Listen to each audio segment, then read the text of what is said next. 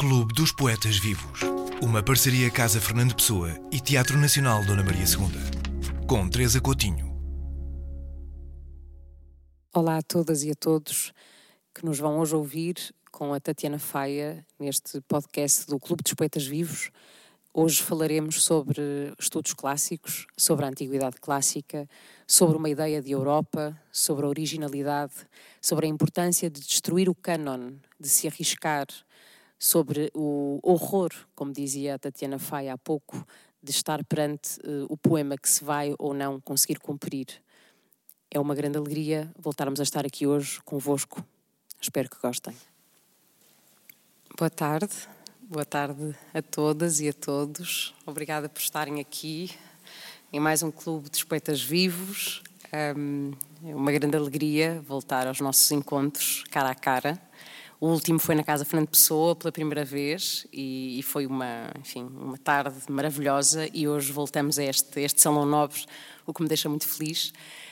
Temos hoje connosco a poeta Tatiana Faia, a quem agradeço muito, muito ter aceito o convite. Eh, este tem sido um, tem sido uma maratona, tem sido uma maratona entre nós as duas, eh, porque já há muito tempo que este encontro eh, estava para acontecer e foi, enfim, impossibilitado pelas razões que todos conhecemos, pela pandemia, e depois de muitas conversas e já alguns risos uh, por mensagem, porque achávamos, bom, isto nunca vai acontecer.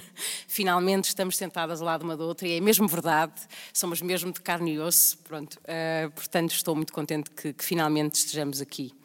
Uh, queria também começar por, por dizer este, este Clube dos Poetas Vivos é uma parceria entre a Casa Fernando Pessoa e o Teatro Nacional, nunca é demais dizer, e a Casa Fernando Pessoa vai ter nos próximos dias um programa bastante interessante, eh, o Lisbon Revisited, que tem feito já desde há algum tempo, e que vai ter alguns poetas uh, em conversa, posso dizer aqui alguns nomes, Miguel Manso, Regina Guimarães, Rita Taporta Duarte, que está aqui hoje a assistir à sessão e que esteve cá recentemente, uh, Luís Felipe Castro Mendes e estrangeiros, poetas estrangeiros que participarão em diferido, como Conceição Lima, uh, Ron Paget, Samira Nagruz e por aí fora. Portanto, fica uh, o desafio para acompanharem esta programação da Casa Fernando Pessoa. Hoje vamos conversar com a Tatiana Faia, temos, como costumamos ter sempre, uma conversa pela frente com algum tempo e também leituras de poemas que serão feitas pelo maravilhoso Rafael Gomes e pela maravilhosa Catarina Salgueiro, eh, atores e queridos amigos que hoje generosamente dão voz a estas palavras pungentes. E começava, se calhar, por fazer uma breve apresentação da Tatiana. A Tatiana é poeta, nasceu em 1986, vive e trabalha em Oxford, é doutorada em estudos clássicos, tive mesmo que dizer, Tatiana, desculpa, com uma tese sobre a Ilíada de Homero, eh, publicou, eh, em eh, publicou um quarto em Atenas, na tinta da China, e recebeu o prémio PEN Poesia em 2019. Publicou também recentemente o livro, quero dizer, Leopardo e. Não? E abstração, eh, que vai buscar o título a uma epígrafe da qual falaremos eh, em breve, eh, na editora Fresca. Publicou ainda São Luís dos Portugueses em Chamas, em 2016, Lugano, em 2011, Teatro de Rua, em 2013. É também editora, editora do projeto Enfermaria 6, do qual falaremos também. E, enfim, falaremos de muitas outras coisas depois de ouvirmos alguns dos seus poemas. Tatiana, obrigada por estares aqui. Obrigada eu pelo convite. Uh, achei mesmo que não, que não, que tivéssemos de esperar mais três anos, pelo menos, mas, mas fico muito contente de, de ser hoje. Uh, estou muito fico. contente de estar aqui, sim. Também fico muito contente. Vamos então começar por ouvir alguns poemas e já, já começamos a nossa conversa. A beleza dos teus amigos. Para o Ricardo Marques e o João Concha. Tu estás à espera da beleza dos teus amigos, na concentração de uns segundos, num parque coberto de neve, onde os bêbados regressam para tropeçar, onde os esquilos não hesitam na venerável lápide de William Blake. Morgate é onde há tempo para encontros com estranhos e é tarde demais para falar de centauros. E não foi no teu casamento que se ouviu o som de cascos, que os lapitas se juntaram à confusão tanto tempo depois. Os teus olhos sobre os frisos feridos pelas operações da manhã, as mãos cobrem os olhos e sabem coisas dois, três gestos. A cabeça contra as mãos abertas. Tu, a pensar nas mãos deles manchadas de sangue. Proverbiais gestos patriarcais em mãos que se repetem. No teu casamento, os convidados não se mataram uns aos outros para festejar. Regressas a casa de noite. Tens sido o estrangeiro que se observa a partir do escuro, em janelas onde te acendes e te apagas. Uma cinematografia um pouco mais definitiva. Nunca mais vai voltar a ser como isto, mesmo se ninguém voltou à tua casa com a notícia de um parente morto entre os exércitos numa cidade distante o suficiente para ficar perto da inconsciência, ou ser um pouco menos o que tu és no conforto da distância. Os teus pesadelos foram sempre tão mais banais? Avanças na última estação em direção a um pouco mais de nada, e há homens sentados nos bancos de fatos e chapéus de chuva. Eles entram e saem. São rasos e incólumes. Não amas neles a rotina medíocre e sem história do conforto, o sossego acomodado, os jantares pacientemente contados durante as pausas nos cafés. Lembras-te de que o contrário de estar vivo é isto mesmo e continuas até à saída, até teres atravessado completamente para o lado de fora, na esterilidade tão limpa deste frio. Pensa que é bom estar aqui, quando nenhum poema te deve já a articulação de um regresso e o que se faz e refaz é um cálculo. O que estás disposta a trocar por esta certeza, aqui e agora.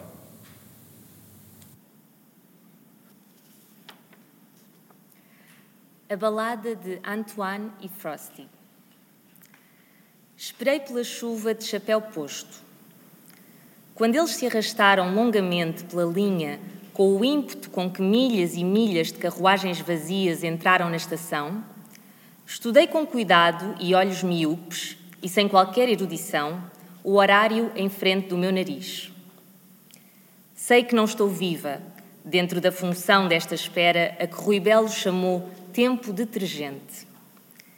E eu não considerei coisas óbvias como como é ser tu, ou o meu desprezo pelos jogadores, ou concessões dos meus amigos às convenções sociais, a posições mais confortáveis, empregos melhores em termos de progressão de carreira, os gestos neutros de todos os dias como se fossem um sentido. Imaginei antes que nunca mais te tornasse a ver, que algumas partidas sem retorno ainda me restam como balas num revólver para um jogo de roleta russa. E não indaguei, porque a humildade de um poeta é não esperar um troco, ou esperar sempre troco, que trompetes e clarinetes haveriam de arrastar-te de volta à casa, ou se é possível chegar antes de qualquer pergunta, sabendo que o mais fúnebre dos gestos que me restam é este país ser mesmo o meu país. Ou quão facilmente, antes do primeiro café, olhando a escuridão da manhã, meditar sobre os erros de ortografia de T.S. Eliot ou o que significa metaforicamente não saber soltar o arco-equilíbrio em redor de um ombro lesionado.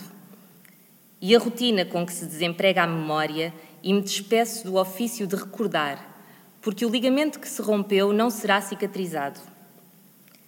Esse deslocamento não é sequer a condição deste ombro ou o que tu pensas que seja.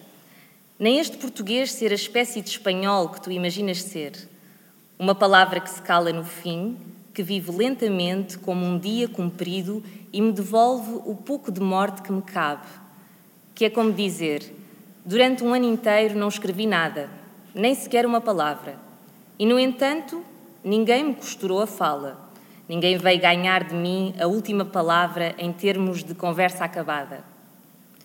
O meu único dever é capaz de ser esta espécie de clareza ao fundo do cansaço entrever que tudo isto ainda se vai conjugar como num quadro de Manet.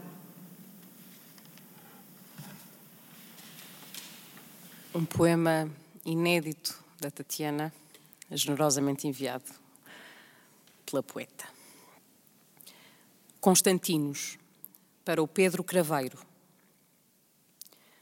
1. Um, isto não é uma apresentação formal Um encontro entre dois estranhos num desses cafés que tu e eu tanto amamos frequentar, onde pudéssemos calmamente dar um aperto de mão, passar um pelo outro com uma daquelas indiferenças que às vezes se sente num espaço onde se pode ficar sem que a ele cheguemos a pertencer.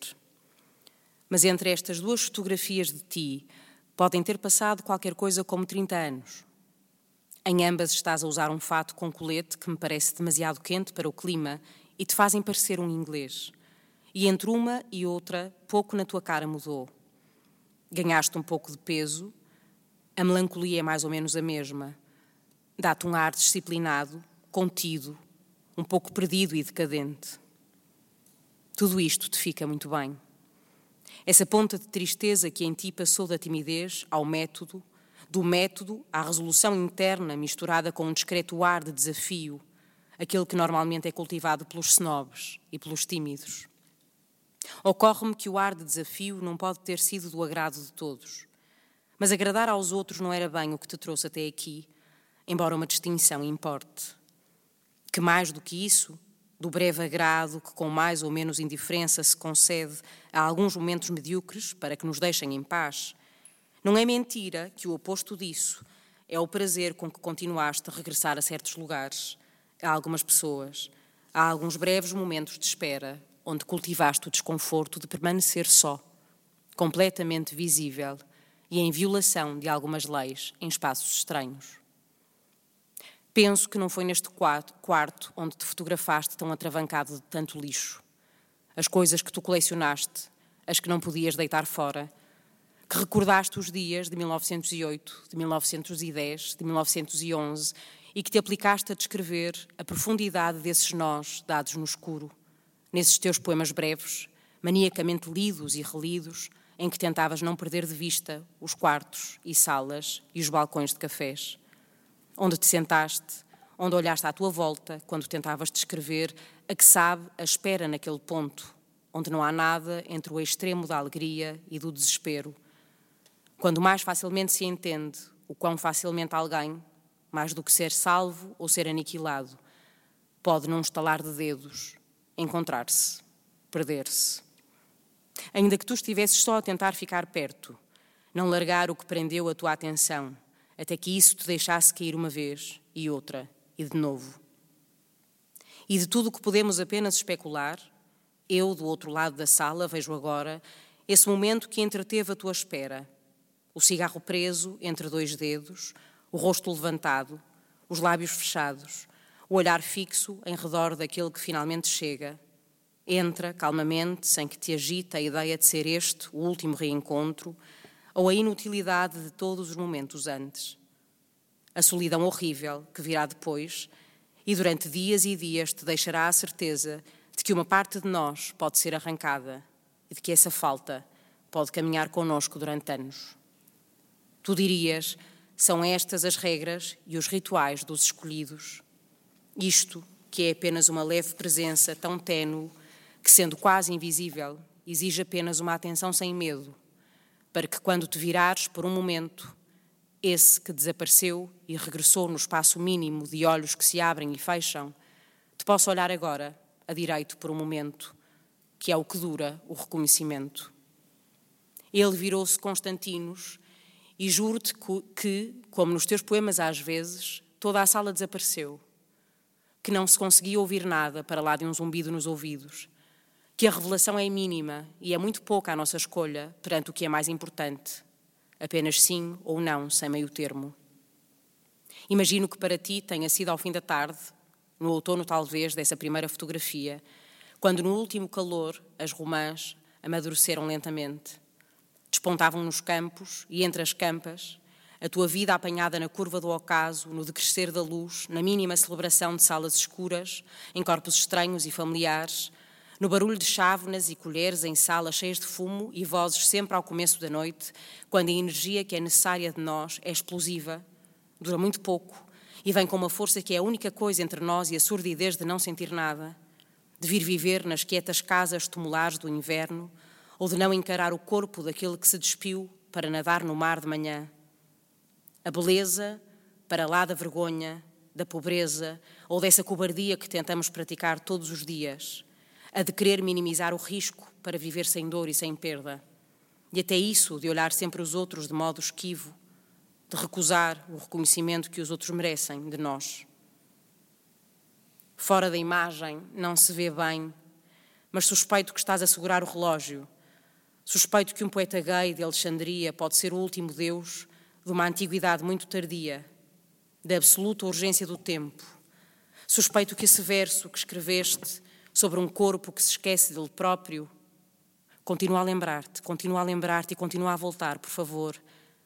Quase não é um verso, quase não contém poesia nenhuma senão o saber que quase nada é tão vital quanto isso, que apenas quase não é um verso. Oxford, 5 e 8 de novembro de 2018.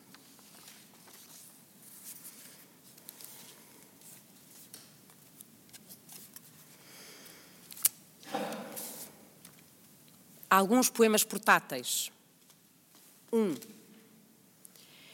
Entrando e saindo de livrarias de arte, tenho-me julgado civilizada. Este engano deve-se a uma educação, encontros de poetas e artistas, à rejeição do melodrama enquanto forma de arte inapropriada, a ter perdido tempo com alguns profetas do deserto, longas horas passadas em bibliotecas.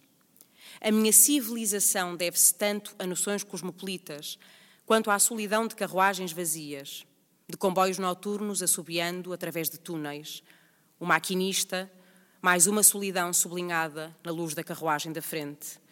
E nenhum agulheiro vai agora mudar o sentido das linhas das palmas das mãos. A minha civilização deve-se a enredos pensados em cidades estrangeiras, a encontros entre homens e mulheres numa rota de colisão febril, fermentada no sangue, à solidão de horas passadas a ler em escritórios, muito depois de estes terem ficado vazios, e as portas principais se fecharem e um guarda solitário se sentar com uma lanterna e um jornal. Tenho sido civilizada por razões que não são naturais, com o tipo de hesitação com que um homem aperta o nó de uma gravata, para um momento, considera a escuridão azul e chata do fato, a luz do rosto no vazio do espelho. 2.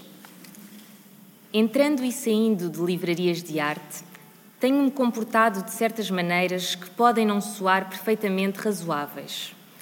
E tenho estado presente em reuniões marcadas com livros com que me encontrei antes, como a Bíblia Ilustrada de Chagall, um livro cujas páginas finais são pontuadas de atmosferas vermelhas, paisagens vermelhas, as mãos de Deus vermelhas. Mas não é paisagens onde se alojam como âncoras danças pagãs. Mas não é provável que os nossos finais aconteçam em vermelho. Eles serão azuis, azuis escuros, amarelos, como a sorte nos sorri. Nada menos do que o céu estrelado nas costas de Eugene Bosch no quadro de Van Gogh. Não é provável que os nossos finais aconteçam em vermelho, porque vivemos rodeados de coisas que constantemente começam e acabam e que só se manifestam por meio de meias medidas, coisas que numa altura ou noutra acreditámos que eram sagradas, e o que quer dizer com isto é dignas de um cuidado especial. Coisas que se manifestam, por exemplo, em amantes que adormecem agarrados um ao outro como conchas, em cidades onde as noites são demasiado longas, onde o inverno dura o ano inteiro, ou no cabelo vermelho da tua mulher, recordado por ti muito tempo depois no trabalho de certos entardeceres em ruas movimentadas de escritórios e gente e carros, ou na ordem da cor e do cheiro das romãs, na solidão de uma tarde a chegar ao fim no teu pequeno apartamento suburbano. Um sopro ligando-se a outro sopro, atando as imagens que constituem o registro do que pode bem ter sido a tua vida, ou nem isso, porque é preciso perguntar a mim própria o que é que pretendo lamentar aqui ou melhor, o que pretendo lamentar ao certo com este poema. 3. Um estudioso de Montes, depois do roubo de O Grito, criticou noutros historiadores da arte a preocupação em restaurar o quadro que não tinha voltado intacto das mãos dos ladrões. Este estudioso defendia que Mundes não ia querer saber de restaurar o quadro, Nódoas negras e escoriações eram apenas a marca de mais uma viagem, e Mundos ficaria contente em manter o quadro como estava. O estudioso pensava que Mundos não ia querer saber porque o pintor amava coisas baratas e pintava as suas obras com materiais baratos e mantinha os seus cães perto da sua arte. 4. Vivo numa cidade onde a polícia se ocupa, sobretudo, de vigiar pedintes. E se à noite passearmos pelas artérias principais, as cenas que se repetem são as de homens em farrapos, sozinhos, com os seus cães, cobrindo as cabeças com as mãos, enquanto as carrinhas da polícia passam lentamente. Eles mantêm o seu silêncio, e eu lembro-me que foi Adriano Rich quem escreveu que eu vivo num país onde os poetas não são presos por serem poetas, são presos por serem negros, mulheres, pobres. Revejo versões desta cena todas as noites, quando regresso a casa depois do trabalho. E conheço-a bem, porque tenho vivido o mesmo dia durante os últimos sete meses e presto atenção. Espero pela carrinha da polícia. A Dunca, nos meus ouvidos, não me permite negar que o mundo é uma bola de vidro, que a estabilidade de cada peça depende da, da rotação total do globo não ultrapassar uma certa velocidade. E penso que sou responsável, sobretudo por estas horas em que me cruzo com gente na rua, em que paro de ser um agente ao serviço de uma corporação cujo Deus é previsivelmente de um verde monótono e jamais cometeria o erro de um grande final vermelho. Eu estou viva, quieta, e sou responsável por escrever estas palavras. A caneta contra o papel, o frio na cara, o som de um violoncelo nos ouvidos. Que segredo pode ser encontrado na quietude? Que temos existido exaustos do lado de fora de paisagens previsíveis, quando a minha cara deixa de poder ser reconhecível e reparo que nos últimos meses a minha letra mudou. Monge pintou o grito depois de um ataque de pânico numa ponta em Paris. Um ataque sofrido na companhia de amigos. Ele dizia que o grito não representava um homem a gritar, mas um homem a tentar conter, como as barreiras fazem com os rios, o grito de tudo o que o rodeia.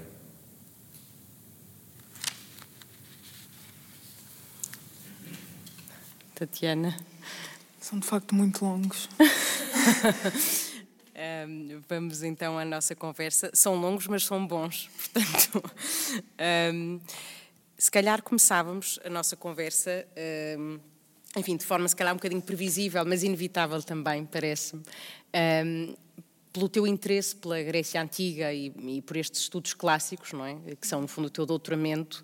Mas, ao mesmo tempo, o que eu gostaria com esta pergunta, enfim, com este início, era que pudéssemos pensar, que pudesses pensar um bocadinho connosco, eh, ao ler a tua poesia, parece-me que há, obviamente, ela está muito atravessada dessa influência e desse interesse, mas também me parece que é um, um interesse que no fundo serve para tu te um, eh, para tu olhares para o presente e para tu te informares sobre o presente há um olhar, parece-me ao mesmo tempo, não muito, hum, de, não, não, de grande reverência em relação a essa, a essa Grécia antiga.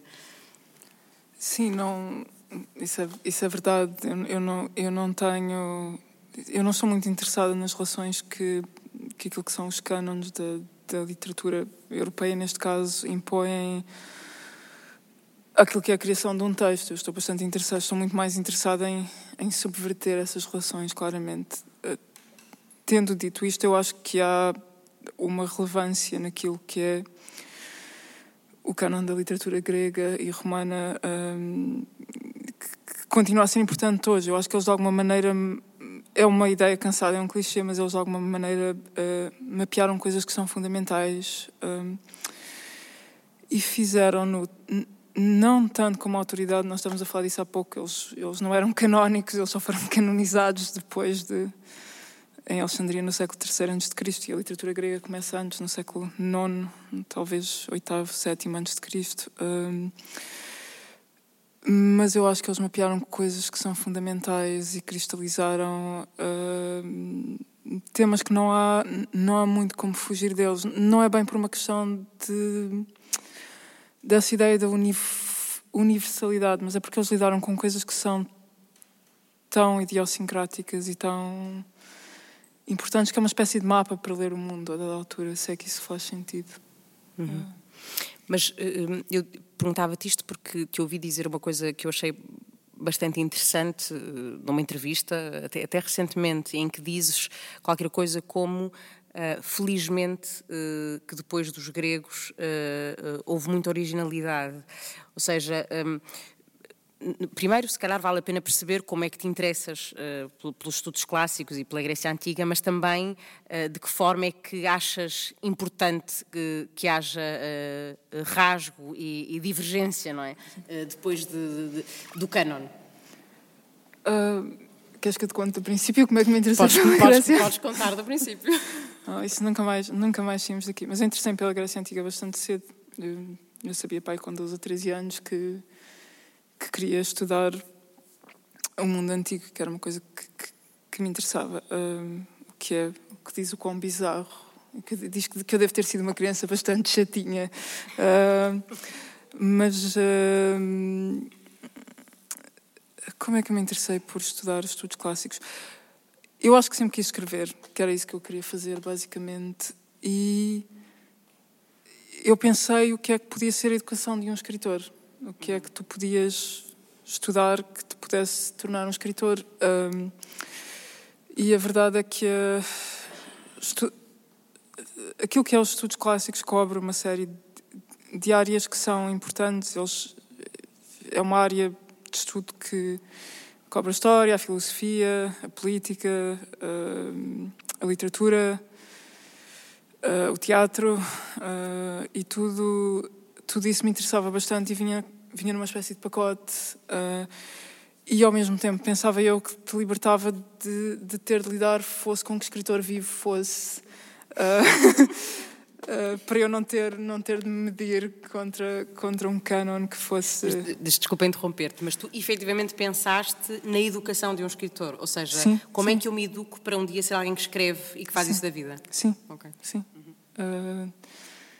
E pareceu-me que não era uma má ideia. Uh, e depois tive de estudar latim, achei que era o um inferno, mas. Uh, mas persisti porque, quer dizer, o grego veio a seguir isso mostrou, mostrou que, era, que podia piorar bastante o, uhum. o, que, o que veio a seguir. Uh, mas continuará a ser, eu penso, eu penso que continuará a, ser, continuará a ser uma das grandes paixões da minha vida, continuará a ser uma casa onde voltar embora seja uma casa que, que se move. Eu, hoje em dia, os meus interesses de investigação têm a ver com poetas gregos modernos e poetas italianos modernos e não têm quase nada a ver com Homero. Hum, as pessoas continuam à procura de qualquer coisa que, que falta. Talvez tenha estudado os clássicos porque foi à procura de qualquer coisa que me pareceu que faltava. Uhum. Talvez tenha sido isso. Hum. E, e, e, quando falas dessa ideia de, de, hum, da originalidade, não é? E de, de um, porque eu acho que embora isto também seja obviamente um preconceito, não é pensar na academia como um lugar onde eh, de alguma forma se cristalizaram uma série de ideias e elas não evoluíram. Obviamente que a academia também evolui e está, enfim, a par com o mundo lá fora. Mas há um bocadinho essa ideia da academia como um lugar onde o canon prevalece e é uh, esmagador uh, em relação ao que vai surgindo e que é mais recente. Mas quando diz isso relativamente à originalidade de quem veio a seguir, não é que tu dizes felizmente houve muita originalidade que veio a seguir e que nada tem uh, que ver com, com, com os gregos, um, tem a ver com, com, uma certa vontade, ao mesmo tempo, de, de, de rechaçar essa ideia de, de berço de tudo, hum. da antiguidade clássica. Sim, um pouco, mas é literalmente verdade. É uma ideia que é literalmente verdade. Não é? Ainda hoje, aquilo que são as nossas formas literárias estão, estão, estão a evoluir, continuam a evoluir. Há, há esta, esta, poeta que ganhou agora o Nobel, a, a Louise Gluck. Uhum uma, uma poeta como. Eh, na verdade, parecem ser maus exemplos, maus exemplos porque elas duas dependem bastante do, do mundo clássico para aquilo que escrevem, mas em termos, em termos formais, aquilo que elas fazem tem qualquer coisa a ver claramente com a invenção de um género próprio que cruza uma série de coisas. Uh, e não é só a questão da, da forma e daquilo que é. Quer dizer, nós temos um, autores como, como Faulkner e Lobantunes que são cultores daquilo que é um género de Uh, uh, como é que se chama aquele tipo de focalização em que uh, a narrativa acontece dentro da cabeça da personagem, não é? Agora falha-me o nome. isso é profundamente original, literalmente, quer dizer, não existia para os gregos e é até um ponto de contenção, até da altura na história daquilo, daquilo que é a evolução da literatura grega. Se, se essa ideia de consciência existe ou se é uma coisa que vem mais tarde, essa consciência interna. Uh, eu, eu acho que não vem mais tarde, que já estava lá, mas que, que aparece de outras, de outras maneiras. É preciso subverter os cânones, eles ficam cansados, é preciso procurar coisas que são originais. Uh, e quando tu és um escritor que começas e estás a evoluir, se tu és muito reverente em relação àquilo que te rodeia, tu nunca vais fazer nada de novo, nunca vais fazer nada que é teu. E então embora tudo aquilo que se possa dizer seja sempre uma, uma variação de algo que foi dito, se, se, se, não tens nada de novo para acrescentar, para que fazer alguma coisa de todo? É tão mais fácil ler e tão mais agradável. um... Tatiana, a propósito disso que estás a dizer, uh, gostava, pegando também, na, enfim, no que disseste relativamente à extensão dos poemas, que hoje já falávamos sobre isso há bocado e fazias essa, essa graça, os poemas são muito longos um, e realmente são, mas, enfim, uh, ao mesmo tempo há uma espécie de narrativa, não é, que, que, que os poemas propõem. Uh, um, e eu pergunto-me, achas que é aí que a Grécia entra, ou seja, a Ilíada, uh, será aí que a Ilíada sim, sim. te visita discretamente? Se o meu objetivo é escrever um poema, do, contínuo, do, do tamanho de uma épica. Não, às vezes passa-me. Passa, eu sou uma pessoa, claramente, eu tenho muita, muita dificuldade em saber onde é que um poema termina. Um, as, os editores bastante competentes da Tinta da China que passaram pelo processo de edição desse livro, eles sabem que há muita coisa que foi cortada, porque às vezes é muito difícil dizer onde é que tem de parar. E eu demoro algum tempo a perceber, e há coisas que, que é preciso estar fora, que não podem ficar. Há aí um poema que tinha qualquer coisa como 60 versos a mais, que eu entendi que. Não, mas era uma coisa que eu estava fechada num barco e simplesmente continuei e nunca mais voltei a pensar naquilo, mas aquilo na verdade tinha acabado duas horas antes de, de, eu, de, eu, de eu entender que, que, que ia terminar. Não é tanto uma questão de extensão. Há um amigo meu que goza comigo e diz que eu tenho um tapete voador e que vou, vou no meu tapete voador a ver, a ver o que é que aparece, que é, que é uma maneira bastante simpática de, de, de dizer o que é que acontece. Mas interessam poemas narrativos. Eu acho que sou uma espécie de contista que escreve poemas e sou uma espécie de poeta que de vez em quando escreve contos, o que quer dizer que, sou que falho provavelmente nos dois géneros, uh, largamente. Uh, mas é uma, é uma espécie de desadequação. Mas a poesia interessa-me como forma narrativa, isso sem qualquer coisa a ver com, com o interesse que eu tinha, que eu tinha em Homero. Isso é muito óbvio. Sobre a questão da originalidade, Um poeta grego que é o Seferis, que ele... Os gregos tiveram de aturar muito mais a questão do cânon do que nós, e o Seferis tem um poema em que diz uh, Acordei hoje de manhã com esta cabeça de mármore pesada no, no meu colo e não sei onde a pôr, e é uma boa imagem do peso daquilo que é uma tradição literária e do quanto ele se quer livrar dela. Uh, e eu tenho, eu tenho um pouco isso, até porque a relação com a tradição é a relação com a autoridade, e, e a escrita não me parece que deva ser o lugar de um exercício de uma autoridade, é um é lugar do exercício de uma certa liberdade que pode ser útil a outra pessoa. Tens alguma aversão à autoridade? Tenho. Acho, acho que não podes escrever poesia se não tiveres uma certa aversão à autoridade. É? O Rambo dizia aquela coisa que tinha sido trancado num quarto escuro quando, quando era criança. E, sim. sim. É. Eh, eu, ao mesmo tempo, eu, eu, estou só a explorar um bocadinho esta questão porque eu acho muito interessante. Eu, e deduzia que sim, por aquilo que li e, que fui tentando compreender acerca de, de ti, mas uh, parecia-me que havia ao mesmo tempo esse, esse, paradoxo, que não, não é paradoxo porque nós somos muitas coisas, não é? Mas desta relação tão forte com um canon tão, enfim, uh, incontornável e ao mesmo tempo uma. Um, eu acho que é de uma aversão, lá está, a uma ideia de autoridade e de. de sim, de, de de regra, não é, que se tem que seguir ou de, de, estilo que se tem que seguir. Mas dizias, falavas de, do escritor que, enfim, que escreve porque à partida quererá escrever qualquer coisa nova ou pelo menos qualquer coisa que seja, enfim, esta palavra se é um bocado ingênua, mas genuína, não é? Mais do que nova, genuína. Ou, é uma é uma coisa que está à cabeça daquilo que tu escreves, ou seja, que te, que te preocupa quando escreves. Não, não me preocupa particularmente a ideia da novidade até porque quer dizer. Um, há gente a escrever desde o século oitavo. Portanto, não me preocupa muito a ideia da originalidade, mas preocupa-me talvez a ideia de que tu podes mostrar uma coisa de um ângulo que te faz estranhar uma coisa que é uma que é uma ideia recebida de alguma maneira. Isso é função, não é só função da arte, é função é função da poesia, é função, é função do teatro, é função da pintura. É, é essa primeira visão de estranhamento eh, que, que, que, na verdade deve acontecer sempre com um bom texto, não é? Tu entras e ele tem o seu próprio campo magnético e tem o seu próprio, o seu próprio campo de forças e mesmo que não seja necessariamente algo original, há, há um ângulo sobre o qual tu nunca tinhas pensado naquilo. Uh, no meu caso, esse ângulo chega por acumulação uh, e, e, por. Uh, escrafunchar é um mau verbo, mas é um pouco isso. Uh, desgastar e desgastar até tentar entender porque é que certa coisa me incomodou daquela maneira. Eu, às vezes. Eu, eu tenho uma ideia, eu só, eu só me percebo que dada coisa vai ser um poema muito depois. Eu vi qualquer coisa e passo bastante tempo a pensar naquilo e depois vou pensar noutras coisas. E muito mais tarde eu entendo que aquilo era um poema e que, e que eu não tinha entendido, entendido isso antes. Até foi engraçado. Estes dois poemas, estes dois poemas que vocês escolheram para ler, os dois primeiros, é engraçado porque eles foram os dois escritos exatamente no mesmo sítio. E o segundo, o segundo desses poemas, que é a balada uh, de Antoine e Frosty, era para ser o último poema do livro e aconteceu uma coisa muito engraçada.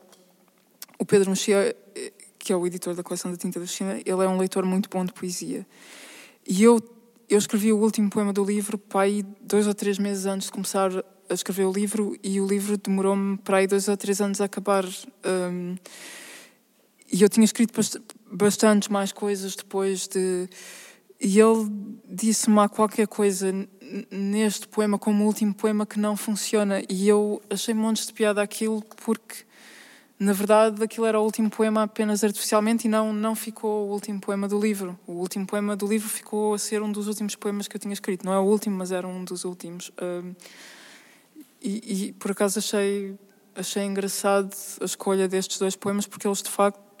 Uh, foram os dois escritos no mesmo sítio, poucos, com poucos meses de diferença. E é numa estação de comboio, o sítio onde eles, onde eles foram escritos. uh, um, era um comboio que parava numa estação e que ficava muito, muito tempo parado naquela estação. E eu sabia que ele não ia oscilar para, para eu conseguir escrever. E, e escrevia aquelas imagens muito à pressa. E um desses poemas eu até o perdi e tive de o reconstituir de memória porque escreviam nas notas do telemóvel e depois parei de usar notas do telemóvel porque não ficou guardado e quando cheguei a pensar, eu tinha escrito um poema muito bom e cheguei a casa e depois tive de, de reescrever um, um, poema que não era tão espetacular como aquele que eu me recordo que escrevi originalmente. Uh, uh, Meu Deus, que frustração. É muito frustrante. Uh, iPhone 6 nunca mais. Disse, Tatiana, falaste do lugar onde escreveste os poemas e hum, no, no, no, Quarto em Atenas isso também acontece e no Leopardo e Abstração também. Uh, o Leopardo e Abstração é este livro da Tatiana que saiu na editora, na Fresca, em 2020 e em muitos dos poemas há... Uh, ou quase todos, tu, tu, no final pões o lugar onde foram escritos e uh, a data e eu gostava de perceber porquê. Ou seja, ao ler, eh, eu encaro aquilo como quase uma parte do poema, como uma informação que tu me queres dar e que me situa a mim, enquanto leitora, relativamente àquele poema, não é? Há qualquer coisa que tu queres dizer sobre as tuas circunstâncias, parece-me a mim. Sim. Uh, isso, até, isso, por acaso, até começou por uma questão de epigonismo que, em retrospectiva, me irrita. A pessoa no, no canon da literatura portuguesa que punha punha o lugar e a data era o cena. Ele fazia isso com quase todos os textos que ele escrevia, porque ele tinha a ideia de que era uma maneira de dar testemunho do seu próprio momento histórico, de alguma maneira, que era essa a ideia dele. Para mim tornou-se prático, porque eu gosto de me lembrar, eu gosto mais ou menos de saber. Eu devo dizer para os biógrafos futuros que esquadrinharão uh, essa questão do local que muitas vezes Muitas, muitas vezes o local não é necessariamente o local em que o poema foi escrito, é o local onde a ideia me surgiu, não é nem o local nem a data onde o poema foi escrito. É o local onde a ideia do poema surgiu e onde eu consegui mais ou menos escrevinhar as primeiras linhas. Às vezes está certo, outras vezes. Isto sairá em podcast, portanto, os biógrafos do futuro poderão encontrar esta informação valiosa. E poderão ocupar-se de tentar descortinar se aquele poema que foi escrito em Nápoles foi, foi mesmo, de facto, escrito em Nápoles. Pode ter sido ou não. Uh, mas às vezes eu tento equilibrar e quando é dois sítios, quando começo num sítio e ponho, vem com dois, com dois locais e duas datas. E há um no Lipar e Abstração que é muito engraçado. E eu juro que esse não é, não é mentira, que eu não estava a armar é engraçada para especulação futura, mas há um que tem uma data de dois anos de diferença e é verdade. Eu nunca consegui ver o final daquele poema até, até eu escrever dois anos depois. E até houve muito tempo que eu pensei, mais valia apagar o arquivo porque eu nunca vou conseguir acabar aquilo. Não, quer dizer, não me vai ocorrer o fim daquilo. Uh, mas, Portanto, tiveste o poema uh, uh, por terminar durante dois é, anos? É escrito a meio durante. E voltas aos poemas? Isso quer dizer que voltas sim, frequentemente? Às vezes é só para sentir vergonha e entender que, quer dizer, que aquilo de facto não, não era lá grande ideia, mas. mas sim, volto, às vezes volto. Não, eu não sou. Há poetas que são, mas eu não sou de facto. Eu sou bastante descuidada desse ponto de vista essa coisa que eu dizia nesse poema do Munch, que mantinha os cães junto à sua arte e não se preocupava muito com. Eu também sou assim, eu não me preocupo muito, até porque eu não estou a tentar fixar absolutamente nada. O que me interessa é escrever o que vem a seguir. Um, e às vezes eu fico impaciente durante os processos de revisão, até porque eu tenho bastante prática de rever, de rever os textos de outras pessoas numa série de registros. Um, e, e, eu, e eu sei o que é que funciona e o que é que não funciona, e, e, e às vezes é muito difícil para mim porque eu sei que, que aquilo podia ser muito melhorado. E é um pouco ingrato dizer isto para um leitor que tem de aturar um poema de uma extensão de 300 versos, se me quiser ler, mas eu às vezes eu fico impaciente com o processo de revisão e não quero cortar. Um, e às vezes entendo que tem mesmo de ser, mas custa-me custa, um pouco. Um, porque sinto que há que se a poesia é uma, é uma maneira de fixar um certo isso é o outro lado que a poesia tem, é a maneira de fixar um momento que de outra forma seria completamente anónimo e por isso seria uh, de alguma forma rever apaga esse registro e refaz uma coisa que é uma imagem uh, e que é uma imagem para efeitos de de a tornar mais agradável ou menos estranho ou de a melhorar isso, isso talvez, se não, conseguir, se não conseguimos fazer melhor no momento, talvez não deva ficar assim. Deva ficar assim. E, Até porque ouvirmos... os nossos críticos que querem dizer mal de nós devem ter algum material para. Biógrafos e críticos, atentem a esta conversa.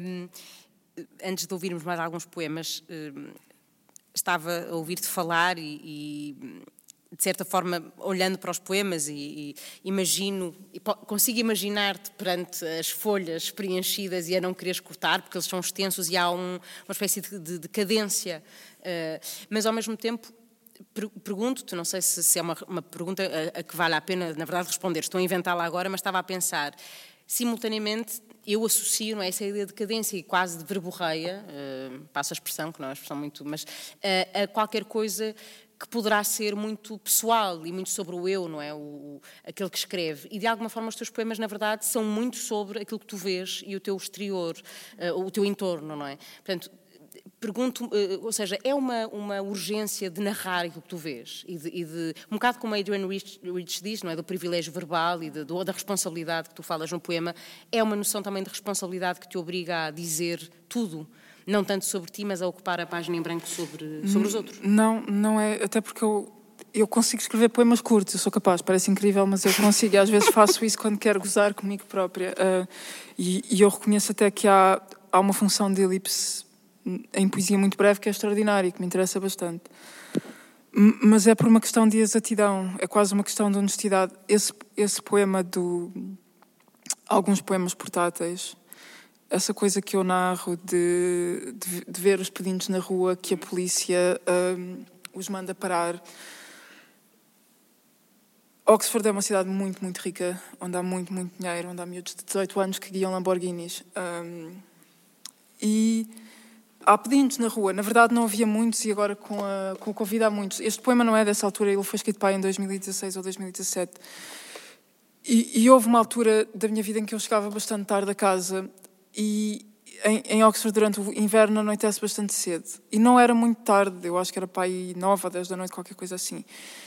E era uma noite muito, muito, muito fria. Eu acho que estavam para aí menos sete ou menos oito graus. E havia um, um homem que, que estava na rua a pedir e ele foi chato e eu estava com tanto frio que não queria sequer tirar as mãos dos bolsos. E, e, e, e caminhei alguns metros e, e fui-me embora, disse que não tinha dinheiro.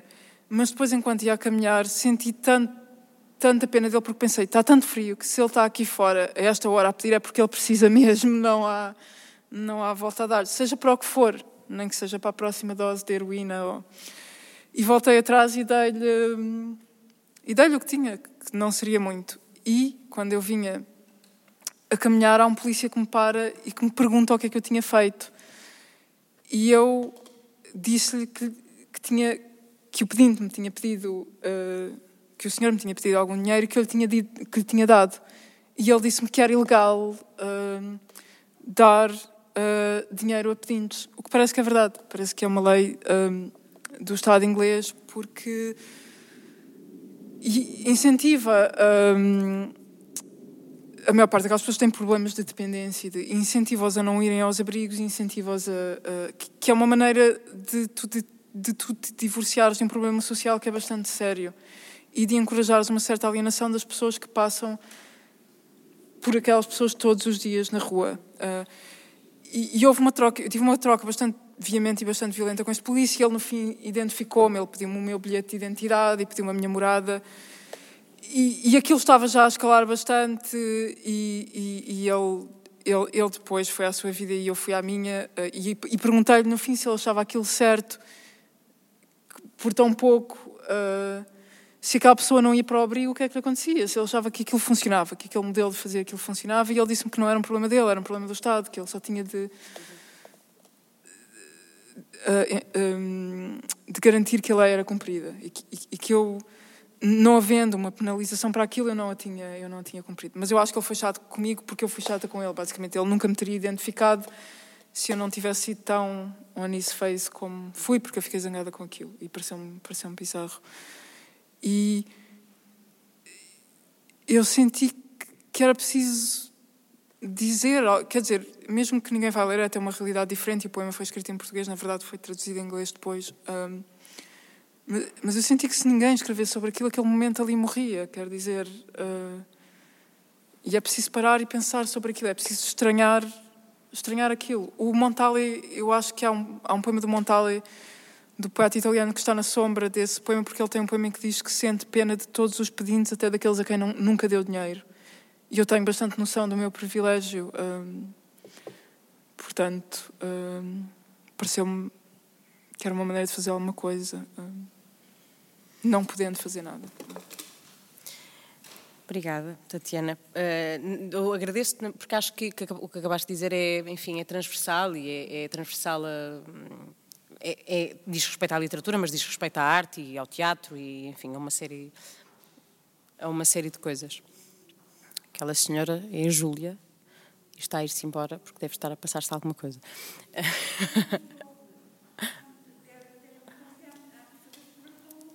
ah, é? Não se ouve bem? Ah, ouve, ouve. Um, vamos então agora ouvir algum, mais alguns poemas da, da Tatiana, por favor. Uma coisa, não sei.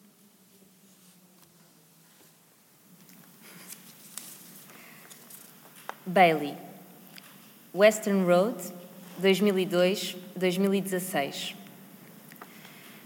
É verdade que não me lembro da última vez que te vi. E acho até que me encontrei contigo depois de terem anunciado a tua morte. E penso que o teu fantasma vai ser completamente como tu, evitando, no entanto, sair em dias de chuva e espojar-se na lama do passeio.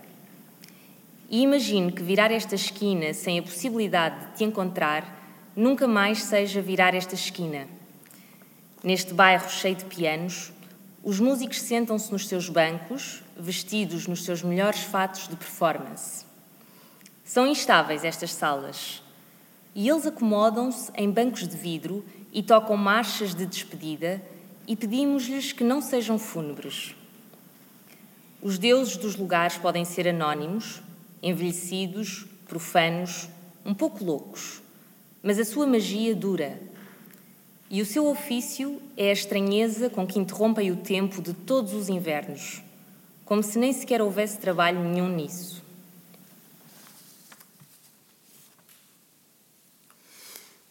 Mulheres em sapatos difíceis. Uma parte de Londres arde, enquanto esta mulher, que não é jovem nem bela, ajusta à minha frente as correias das sandálias. Um eco dos seus passos povoa a profundidade dos corredores. São quatro da manhã, num aeroporto qualquer, e este lugar de partidas e chegadas está diante dos meus olhos, como um antigo teatro romano. Esta cena desenrola-se apressadamente. Um breve furo na ficha em branco da manhã que desce.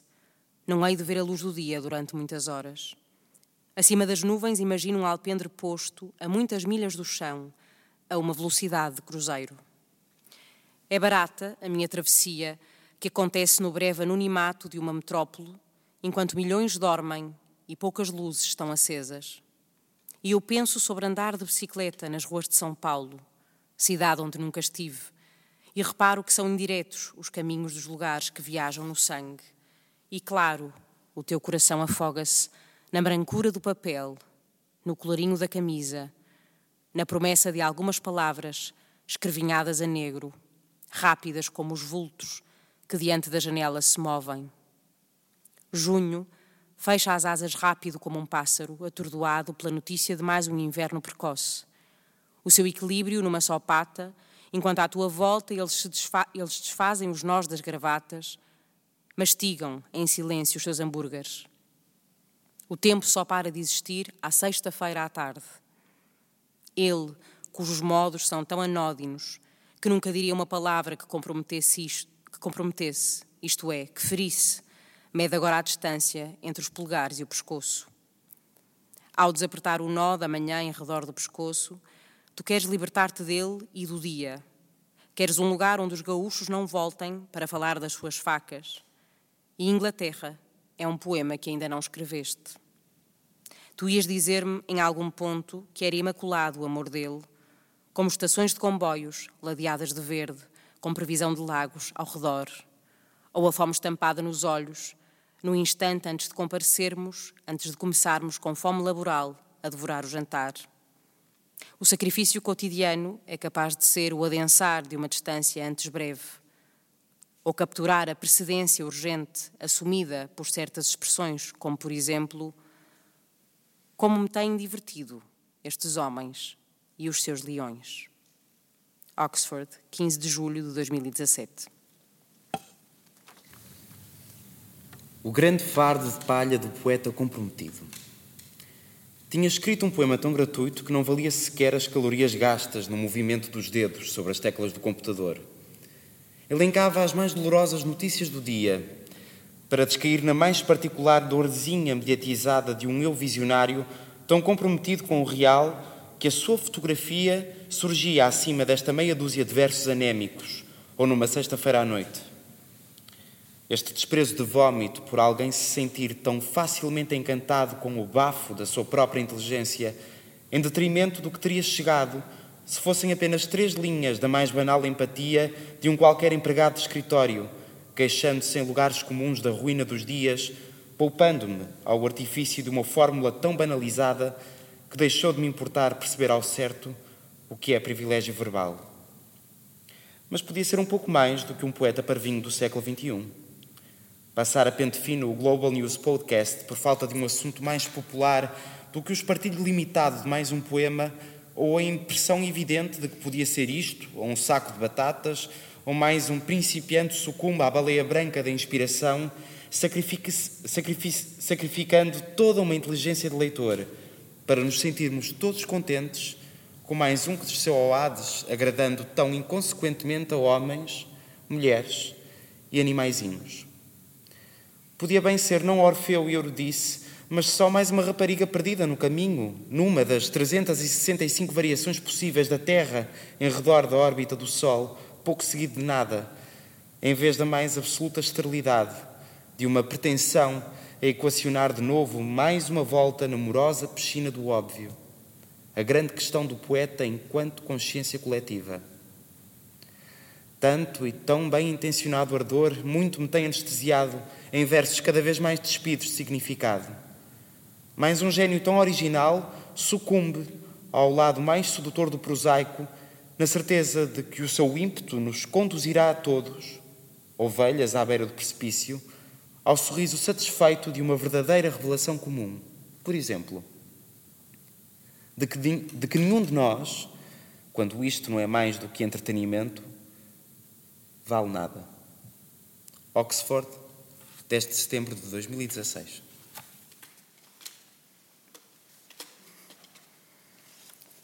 Um excerto de cinco visões do paraíso terrestre.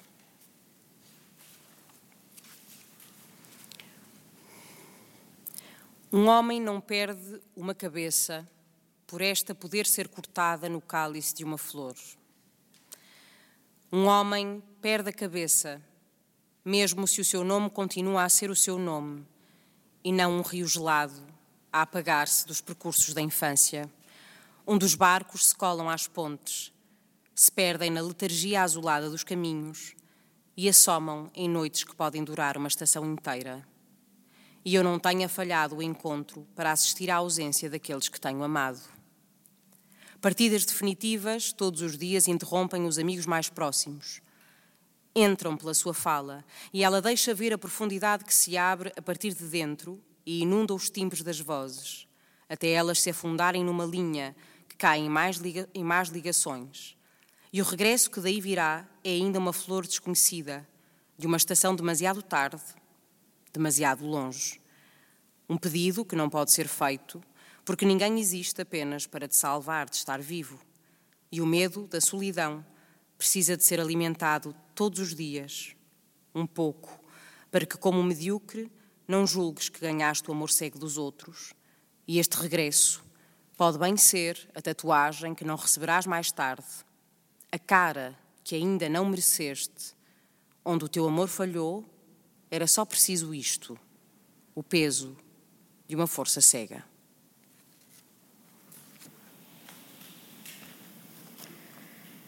A segunda mulher do escritor está sepultada não muito longe de onde ele jaz. Ele ao centro, com um epitáfio austero, onde lemos que foi sempre livre, o que quer que isso signifique. Uma cruz de madeira e corda marcam o lugar e ao centro um alto túmulo de pedra negra. O escritor voltou para ser sepultado no lugar onde nasceu, mas de onde partiu na juventude para nunca mais voltar. A nostalgia da ilha habitou os livros e os cadernos. Apaixonadas tentativas fixaram em tinta negra a identidade e as suas destruições. A segunda mulher do escritor jaz discretamente não ao lado dele, mas a um canto do jardim. O epitáfio inclui apenas o nome e o tempo de uma vida que foi precisamente centenária. A segunda mulher do escritor sobreviveu-lhe. A primeira, no entanto, continuou a usar o nome de casada muito depois do divórcio, que se deu não muito depois de o escritor ter travado conhecimento com a segunda mulher. Esta nota indiscreta, já agora, vem incluída em quase todas as cronografias que mapeiam a vida do escritor. A transferência de um nome, primeiro como marca de posse, depois como o resíduo de pó dourado que se acumula sobre um objeto acessório contagiado pela proximidade de metais mais preciosos, ou como um dos muitos fragmentos de vasos venezianos ou bizantinos fragmentados em centenas de cacos que uma mão teima em reconstruir, povoando de remendos a sala de um museu desta ilha dedicada ao escritor. Como tudo o que é acidental, algo se incrusta por um golpe cego de martelo, violência e tempo na harmonia indispensável de uma peça que a princípio era aparentemente superficial. Tatiana, só, só, a propósito deste poema, tu tinhas-me dito que este poema tinha uma, uma história uh, que valeria eventualmente a pena contar. Tem. Queres que eu conte? Sim, se, se, se achares que vale a pena. Porque é uma história que eu penso que este poema aparece na sequência de um problema de urbanismo que deve ter deixado bastante infeliz um funcionário cansado de uma Câmara Municipal qualquer. Uh, a segunda mulher do escritor é um ele não tem lugar, eu não sei se ele tem lugar, mas ele foi escrito em Heráclio, em Creta, que é onde está sepultado o Kazantzakis, o Nikos Kazantzakis, o, o romancista grego. E o Kazantzakis está sepultado no topo de uma colina e tem uma ele tem um, é um monumento a ele é uma campa profundamente sóbria. O Kazantzakis ele não viveu em Creta quase tempo nenhum da vida dele. Ele saiu muito cedo e ficou sempre com o fetiche de Creta. Quase toda a obra dele é sobre Creta de alguma maneira. O Kazantzakis teve uma primeira mulher, como o poema explica, e teve uma segunda, que era a Helene Kazantzakis, que viveu 100 anos, uh, uma boa parte deles ao lado dele. E ela está quase como um animal de estimação sepultada ao canto do jardim, numa campa um pouco mais discreta, uh, o que é profundamente bizarro. Uh, uh, profundamente. E eu não sei ao certo se é um poema sobre misoginia, sobre o que é a importância de um escritor que é um símbolo absoluto de um, de um país, que é o caso do Kazantzakis, e, e desse país, que é um país dentro de um país que é Creta, Creta para a Grécia, uh, o que é a vida de uma mulher que tem de viver com um grande gênio, que é o caso de Helene Kazantzakis, uh, mas pareceu uma metáfora que era uma oportunidade que não, que não se podia falhar. Eu olhei para aquilo e pensei, isto é, isto é um poema clar, claramente... Uh, Uh, e, e, na verdade pouco se sabe, sabe-se muito da vida do Kazantzakis e, e, muito pouco destas, destas duas mulheres e aquilo que eu digo é literal no poema, a coisa de todas as cronologias apontarem o facto de, de que eles conheceram e que depois o divórcio da primeira mulher acontece, etc. Uh, ah, mas de resto, não procurando, não se sabe muito sobre ela. Ela é de facto um objeto acessório de alguma maneira. E eu acredito que ela tinha, tenha tido uma função bastante importante, até porque ela sobreviveu. E de alguma forma no poema tu estás a dar-lhe algum espaço. Sim, sim. E ela sobreviveu-lhe consideravelmente. Uh, ela viveu mesmo, de facto, 100 anos. Uh... Tatiana, se calhar uh, perguntava-te, porque também é uma dimensão importante, e depois eu gostava só de voltar ao, ao Leopardo e abstração, para falarmos um bocadinho sobre o livro. Mas, mas uh, ou então se calhar vamos, vamos mesmo aí, depois faço-te esta pergunta que tem mais a ver com a, com a, questão da edição e do teu lado de editora, mas uh, ainda a propósito do, do Leopardo e Abstração, que tem uma epígrafe da Hilda Ilst, um, em que ela diz os leopardos e as abstrações rondam a casa, não é? Qualquer coisa assim, e no fundo a epígrafe será tão importante que dá o título ao livro. Gostava um bocadinho que me falasses, no fundo, sobre o livro, uh, eh, um, como é que estes poemas, no fundo, estão organizados ou, ou, desorganizados, porque já falámos um bocadinho sobre ele, e que importância tem a Hilda Ilst, isto porque temos estado a falar de referências, enfim, de alguma forma muito ligadas à, à, Grécia, e a Hilda é uma poeta brasileira de que eu gosto imenso, portanto também estou aqui a puxar um bocadinho a brasa à minha sardinha, e é uma poeta de que gosto muito, mas para perceber um bocadinho que importância é que ela teve, uh, um, enfim, na composição do livro. Na composição do livro.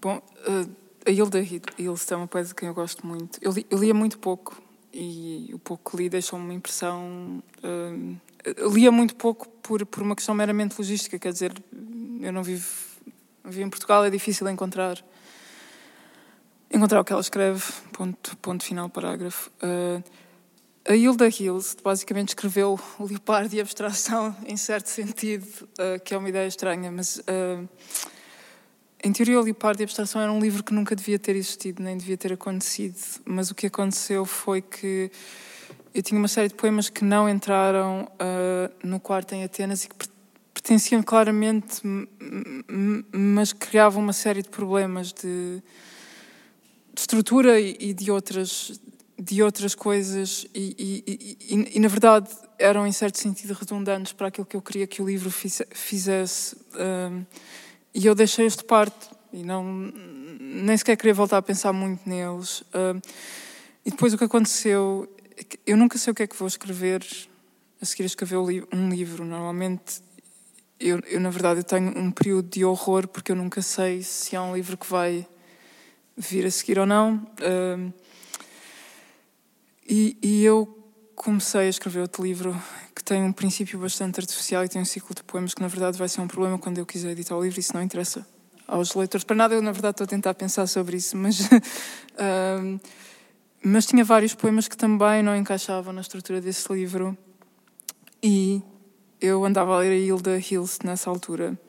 E ela tem esse poema em que ela diz: Leopardos e abstrações rondam a casa, que é um poema sobre a sombra de algo bastante ameaçador, mas que na verdade mantém a coesão do espaço. É uma visão extraordinária desse, desse poema de, de Hilda Hilst. Uh, e, na verdade, ajudou-me a perceber que havia coisas que eu precisava de tirar do livro que estava a escrever para o conseguir escrever. Precisava de me livrar de poemas que estavam lá e que não, não podiam, não podiam ficar. É uma espécie, de, uma espécie de poemas que são uma espécie de poemas maldição, de alguma maneira.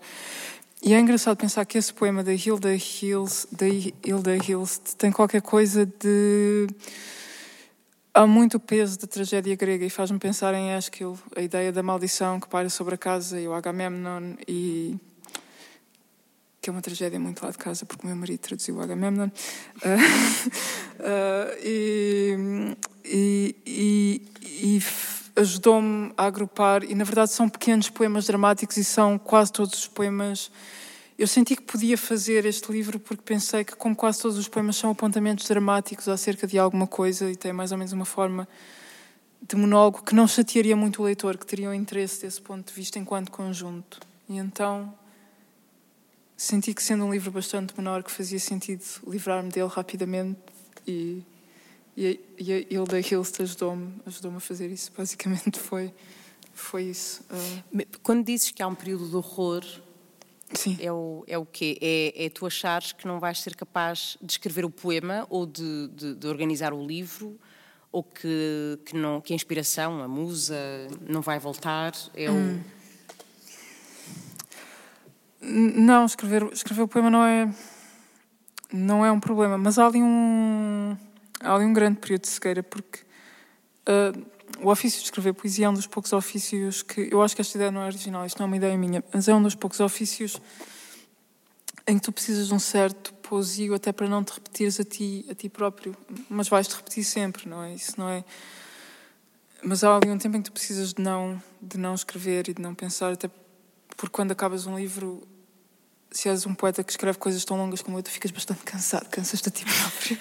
uh, e, e, há um período em que, em que ficaste esgotado e que não sabes o que é que, pelo menos no caso da minha oficina, há outras pessoas que é, talvez seja diferente, mas há, há, de facto poetas que conseguem funcionar com um mapa, mas eu é mais uma bússola, então tenho de ir à procura do campo magnético seguinte, e enquanto estou à procura do campo magnético seguinte, não sei muito bem o que é que vai acontecer. Um, ah, mas é é muito difícil para mim porque é quase. Uh, eu, eu, digo sempre isto: não é, não é sequer uma coisa de cegueira, é como não fazer parte do mundo dos vivos. Quando eu não tenho uma ideia para um poema, não estou bem exatamente viva. Uh, porque há uma forma de observar o mundo e de perceber as coisas que estão à minha volta que, na verdade, é intrínseca à modalidade de escrever. Eu tenho um poema em que eu falo, não sei onde, de uma, de uma consciência que se vigia a ela própria constantemente. Uh, e é essa, esse modo, e quando, quando não está lá, desorienta-me bastante. E, e há de continuar a desorientar-me sempre, isso, isso é claro, uh, porque isto já dura bastante tempo. Uh, basicamente é isso. Uh, muito bem. Tatiana, falando agora finalmente do, do projeto Enfermaria 6 um, e também, enfim, da revista que tu, tu, editaste entre 2009 e 2011, Ítaca, Caderno de Ideias, Textos e Imagens. Queres falar-me só um bocadinho dessa dimensão? Um, pensava um bocadinho, fazia, fazendo a ponto com aquilo que dizias no início, da originalidade e das pessoas que continuam a escrever e que são, enfim, originais, sendo que isso depois poderá sempre ser rebatido, nada é original, não é? Mas uh, há esse interesse da tua parte em dar espaço a vozes que achas que se calhar de outra forma não, não teriam? Sim, sim, claro, obviamente. Uh, uh, no caso da Enfermaria 6, ela foi durante muito, muito tempo um espaço completamente aberto, qualquer pessoa podia podia submeter um poema e publicá-lo. É um espaço, é um é um, é um projeto editorial que eu mantenho com alguns amigos, com, com o José Pedro Moreira, o Vitor Gonçalves e o João Coles. Já fomos em outros tempos cinco, uh, a ser quatro, voltámos a ser cinco, hoje somos quatro outra vez. Uh, em parte, a enfermaria existe porque eu queria conhecer poetas que andassem por aí e a melhor maneira de o fazer é, queríamos todos conhecer poetas que andassem por aí a melhor maneira de o fazer é abrir, abrir esse espaço. E, na verdade, hoje em dia isso é muito fácil de fazer. Basta teres um blog e uhum. convidar as pessoas para, para escreverem. Publicámos bastante gente, o projeto existe desde 2013 e agora que fechamos, publicamos muito menos, com mais, mais critério de alguma maneira. Uh, Vocês publicam livros digitais e livros uh, impressos. Uh, impressos. E há um. E há um blog que é uma revista, e durante muito tempo publicámos uma revista impressa também, que eram uns cadernos saíram cinco e depois parámos. Parámos de fazer porque sentimos que tirava espaço. Era mais uma coisa que tínhamos de imprimir e tirava espaço à linha editorial, um, de alguma maneira. E tornou-se uma espécie de ponte entre poetas portugueses e do Brasil, sobretudo. Uh, enquanto esteve aberto, foi bastante interessante, porque conhecemos muita gente que, que muitas dessas pessoas eu tenho um pouco a consciência que elas publicaram ali um poema e talvez nunca mais publiquem nada. Uh, porque nós tínhamos muitas vezes essa discussão, nunca é um problema para um editor um poema que é muito mau, um poema que é muito bom. O problema é tudo que cai no meio. Sério? Sim, sim. Isso, é, isso é surpreendente para mim, não, não, não imaginar. Ou seja, uh, uh, o, o problema é aquilo que, que, não, não é uma coisa nem outra e que não tem de alguma forma um. Sim, e como é que tu.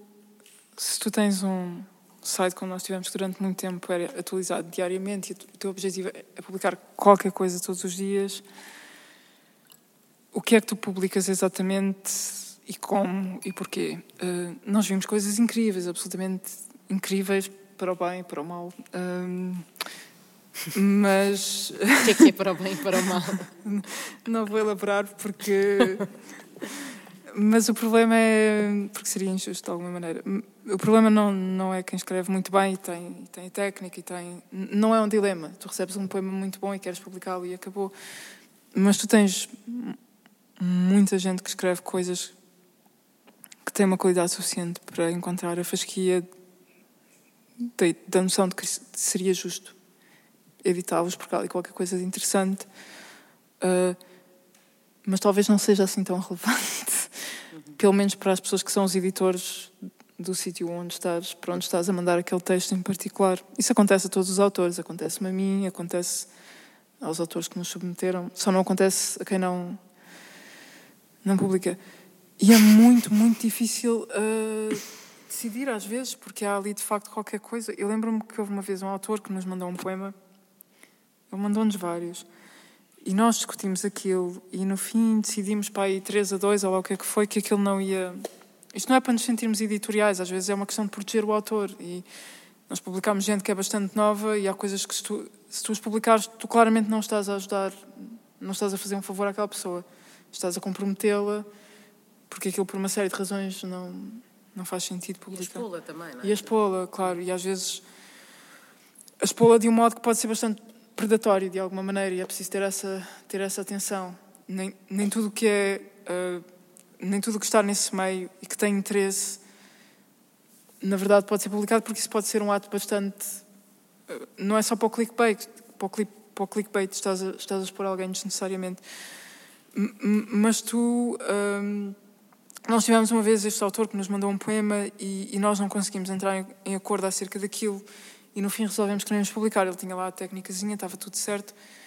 É um pouco como aquela coisa que a Sofia dizia, que o poeta culto e douto é bom, mas quando ele escreve as managers, as managers não dançam, não é? Uh, Mas pois isso num poema, aliás. Ah, tu dizes que há um, não é? há um poeta que nunca, nunca dramatiza, nunca fala só das coisas assim mais ou menos alegres e tal, mas se calhar as ménades dançam e por isso não pode ser completamente uh, criticado. Mas é uma regra de esse poema da Sofia é uma coisa absolutamente brilhante porque aquilo é absolutamente, é absolutamente verdade e na verdade aquele poema do grande fardo de palha, uhum. do poeta comprometido, aquilo tem qualquer coisa...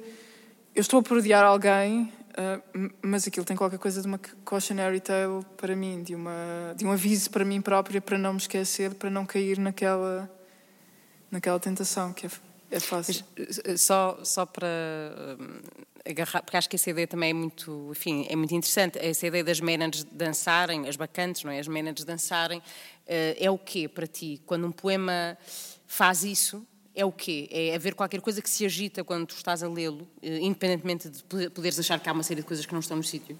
Olha, posso contar uma nota sobre o Vasco Graça Moura sobre Podes, isso? claro. Este é um lugar para contar eh, tudo o que tu quiser. Que há, há uma andota... Isto fica gravado, não te esqueças. Eu não sei quem é que me contou, mas há uma, andota, há uma andota que se conta acerca do Graça Moura que houve um colóquio qualquer de Camões, ou sobre Camões, e ele, era, era a discussão de um poema que se discutia se era ou não Camões, e pronto, tens estes camonistas, que é uma palavra horrível.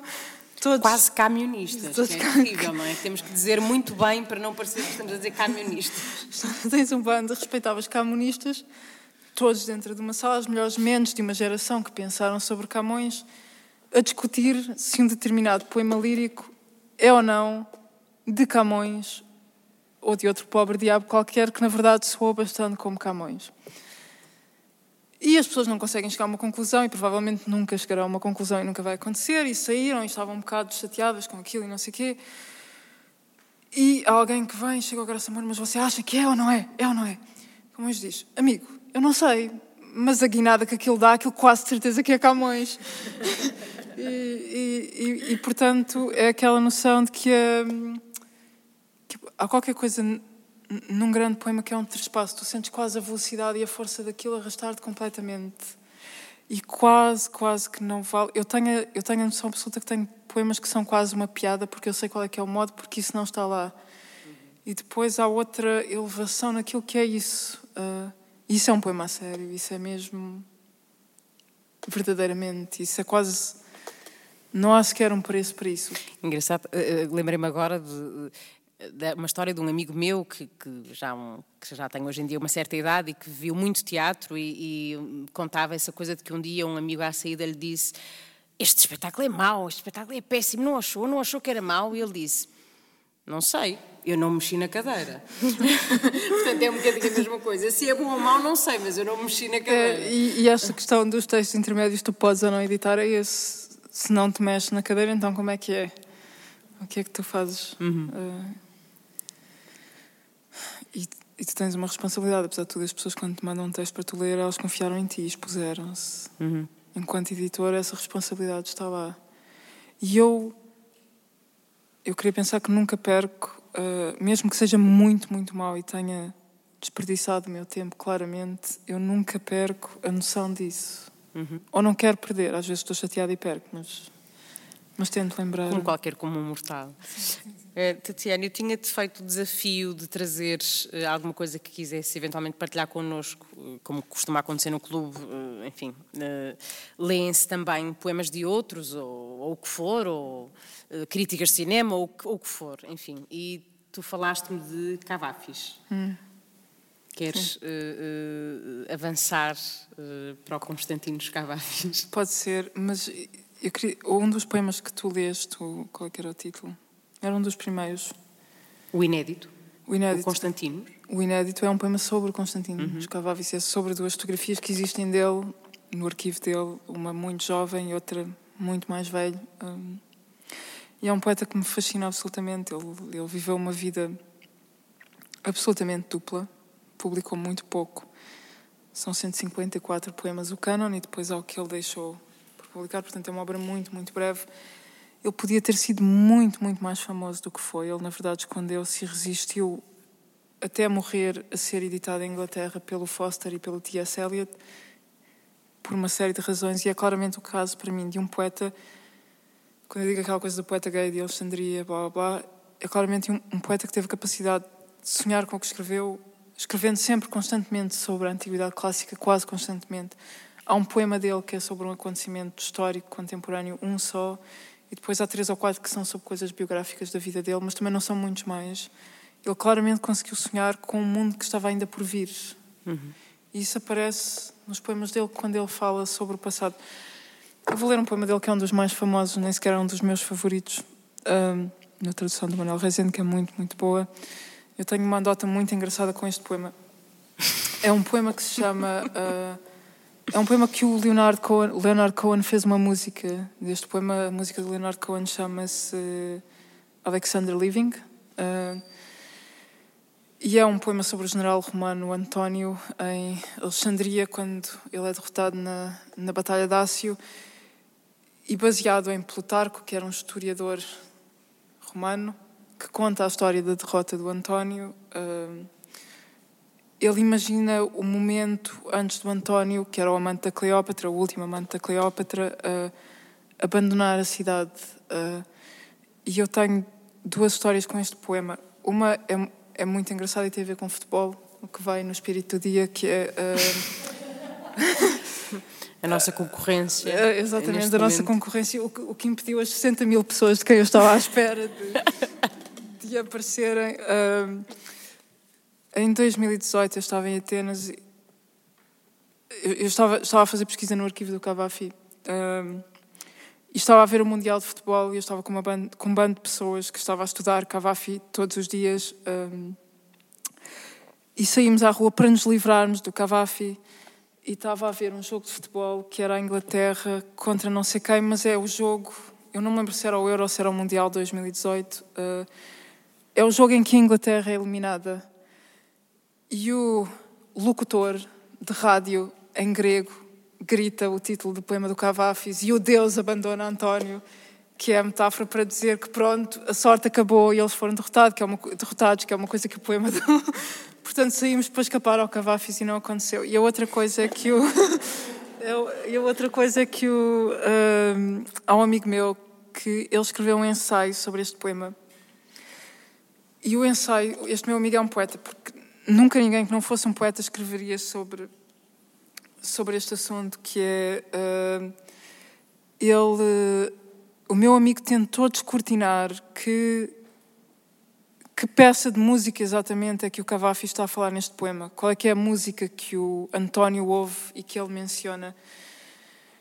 E durante muito tempo pensou-se que é uma descrição que o Shakespeare faz na tragédia dele, António Cleópatra, uhum. uh, das trupes que passam pela pela cidade uh, e que aparece no Plutarco e que a fonte seria o Plutarco.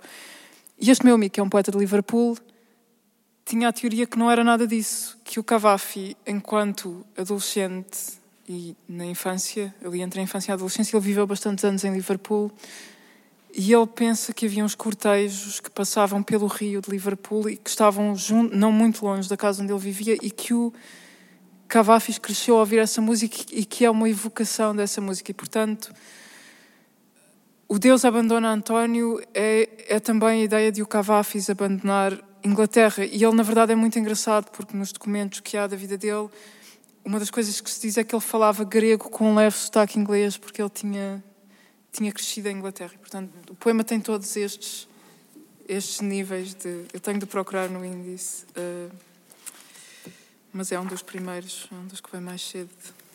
Uh... Vamos ouvir uma tradução do Manuel Rezende, que também esteve aqui no clube e que não nos cansamos de mencionar. E que é uma tradução magnífica, é uma das melhores traduções em qualquer língua que eu conheço deste poema. O Manuel era de facto muito, muito bom tradutor. Uh... Então, página 29. Ok. O Deus abandona António. Se, abruptamente, à meia-noite ouvires um tieso invisível a passar, com músicas divinas e algazarra, a tua fraca sorte, as tuas obras frustradas, os teus planos que afinal eram miragens, não os lamentes em vão. Como se há muito pronto, como um bravo, despede da Alexandria que te foge e, sobretudo, não te enganes e não digas que te mente o ouvido não consintas albergar essas ocas esperanças, como se há muito pronto, como um bravo, como, quem, como cabe a quem merece tal cidade, vai, chega-te à janela resoluto e ouve com emoção, mas não com os prantos e protestos dos cobardes, no último deleite os sons lá fora, a divina toada do cortejo oculto, e, di, e diz a Deus a Alexandria que vais perder. É um poema sobre a perda e sobre a alegria de ter conhecido o que se está a perder. Uhum. Depois desta partilha uh, tão bonita, não sei se alguém quer fazer alguma pergunta à Tatiana. Claro.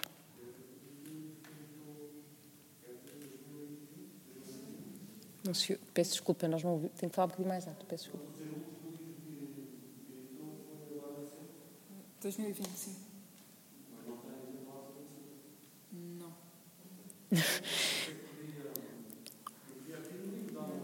já estávamos aqui a começar já uma. Isto é ótimo, é para isto que servem estas sessões, que é para começarmos a, a, a dar os exemplares. Provavelmente encontrar-se-á uh, em algumas livrarias aqui da, da, Sim, eu penso que sim. Eu penso que se pode adquirir, adquirir no, no site uhum. da, da poetaria. Uh, talvez esteja na FNAC. Eu quase que garanto que o Xanguito tem as únicas duas cópias que, que alguém.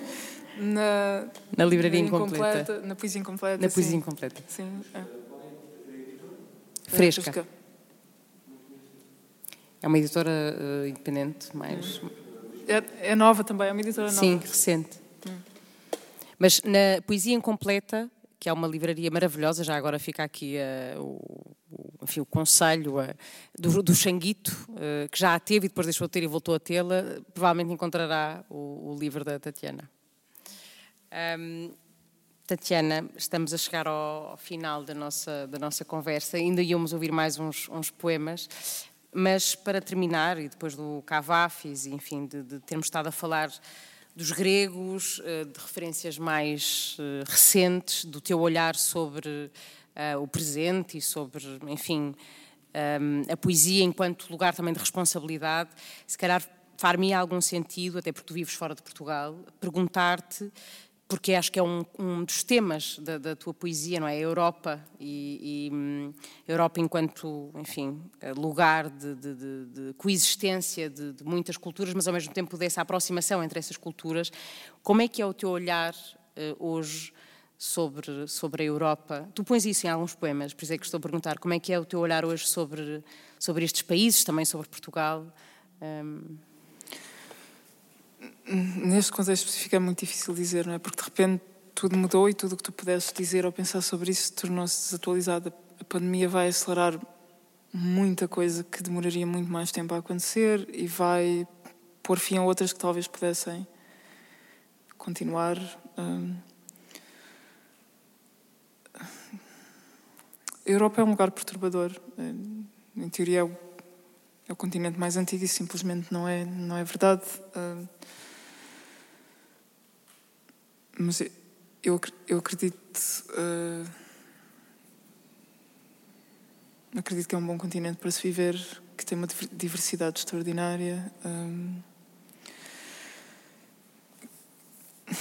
Que apesar do peso toda a tradição do qual não te consegues libertar, que é um lugar fértil e continua a ser um lugar fértil. Um, e é o meu continente, apesar de tudo. Isso é um pouco irónico, vivendo em Inglaterra, que é uma ilha que se quer livrar do seu continente, claro, claramente. Uh, uh, ser mais específica? Porque é uma pergunta que são convidados a platitudes de alguma.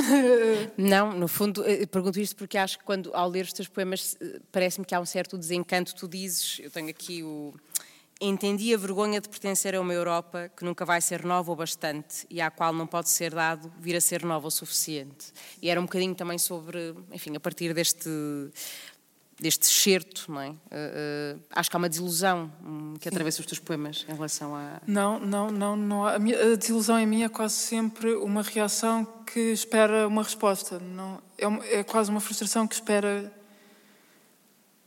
é quase como gritar, é dizer isto incomoda-me, uh, reclamar de alguma maneira. Há, poemas que são uma reclamação. Esse poema, eu sei dizer de onde é que esses versos saíram, eu não me lembro bem do título do poema já, mas eu lembro-me do contexto em que eu escrevi, porque esse, esse poema foi escrito uh, em 2016, parece-me, e foi um ano depois de, do que se passou na Grécia do segundo ou terceiro resgate, quando houve a, a polémica toda com o Varoufakis e que eles podiam sair da Europa ou da União Europeia ou não, mas quer dizer, tu ias a uma caixa multibanco na Grécia e tu não conseguias levantar dinheiro porque eles precisavam basicamente que a Europa os resgatasse e eles tentaram, fizeram aquela coisa do referendo, que foi uma coisa que deu cabo da esquerda na Grécia e vai continuar provavelmente a dar cabo da esquerda na Grécia durante gerações. E eles tentaram forçar a União Europeia a optar por uma política, por outra política que não fosse a austeridade. E esse momento, apesar de tudo, é premonitório de muitas coisas que nós vamos ter de aturar e de viver agora. Porque claramente demonstrou que a austeridade não é uma resposta. Eles. A União Europeia. O fantasma da Grécia, da Grécia contemporânea na União Europeia é relevante para entender até coisas como o Brexit, um, porque a austeridade que foi forçada sobre um país do Sul, com todos os, com todos os estereótipos que ficaram ligados a isso, de alguma maneira, para alguém mais cético e mais cínico, denota, de certa forma, aquilo que é a falência de um projeto europeu. Não é? A União Europeia não é nem carne nem peixe, não é, não é um projeto, não é um Estado federal e também não é não é, não é simplesmente uma união de Estados, é qualquer coisa que é muito mais do que isso e que nos dá, de alguma forma, uma identidade comum e, e que é vital para países como, como o nosso, que são democracias recentes e, e, e que, de alguma forma, nos, nos trouxe, nos tornou Estados contemporâneos, em certo sentido.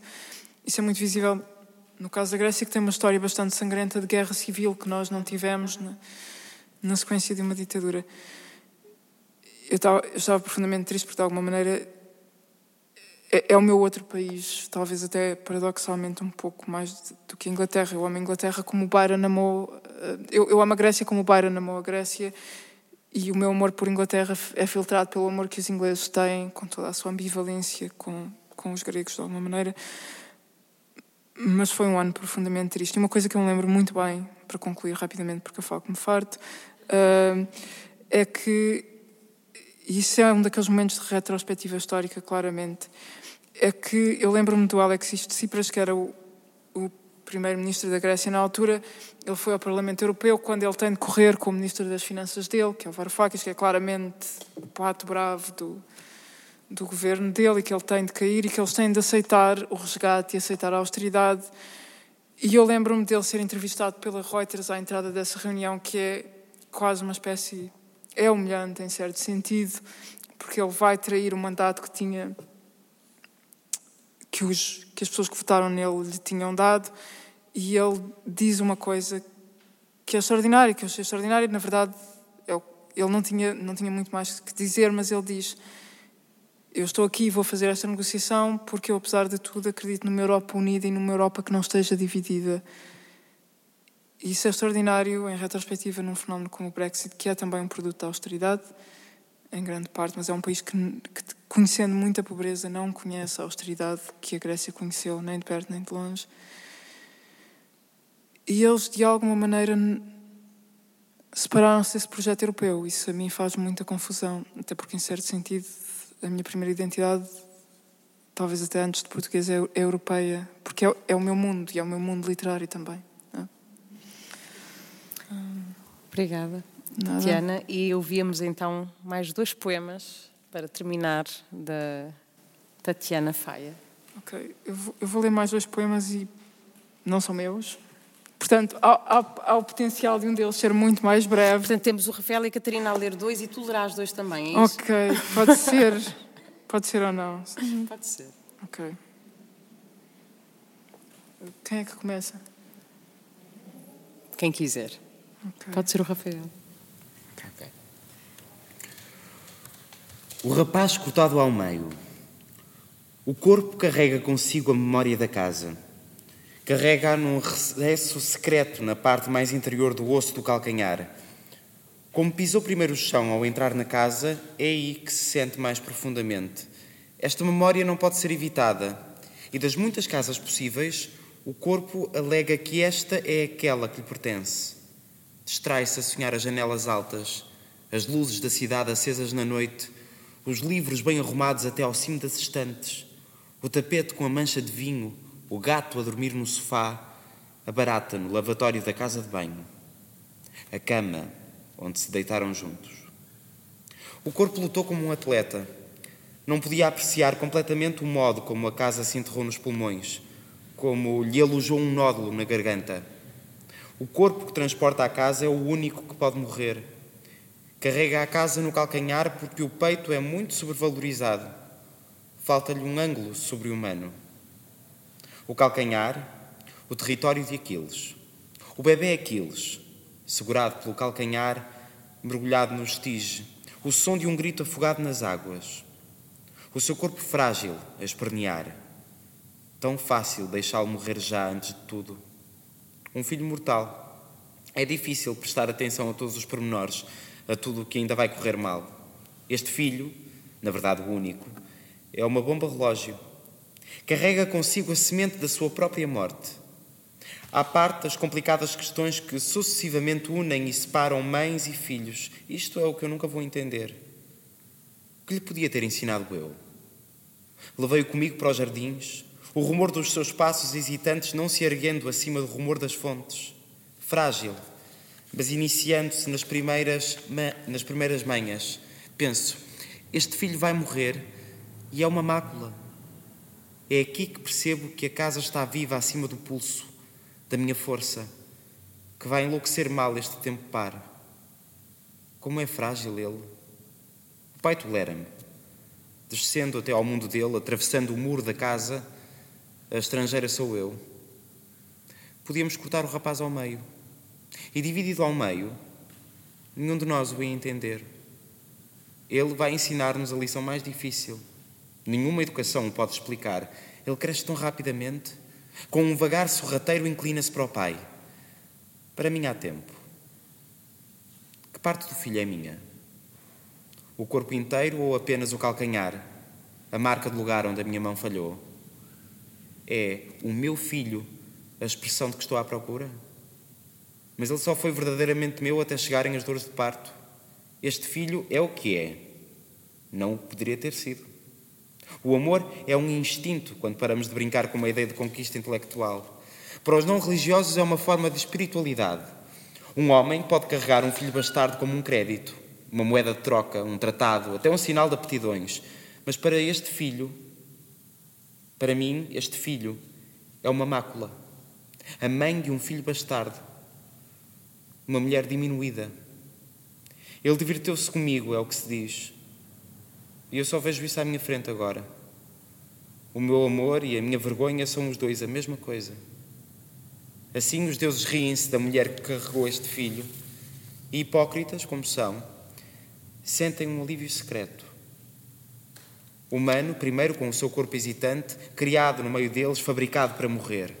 Devagar, ele vai se parecendo com eles, vivendo no meio deles. O pai leva-o pela mão ele parece-se com ele, com o pai dele, antes dele. A sua beleza é falada, é afamada porque pensam que é minha, mas pertence-lhe a ele. Um homem bem parecido levando pela mão o seu filho, ainda mais belo. Pensar que isto é felicidade, que as coisas podiam facilmente ficar por aqui. Contas acertadas ou enganos a nosso favor, só.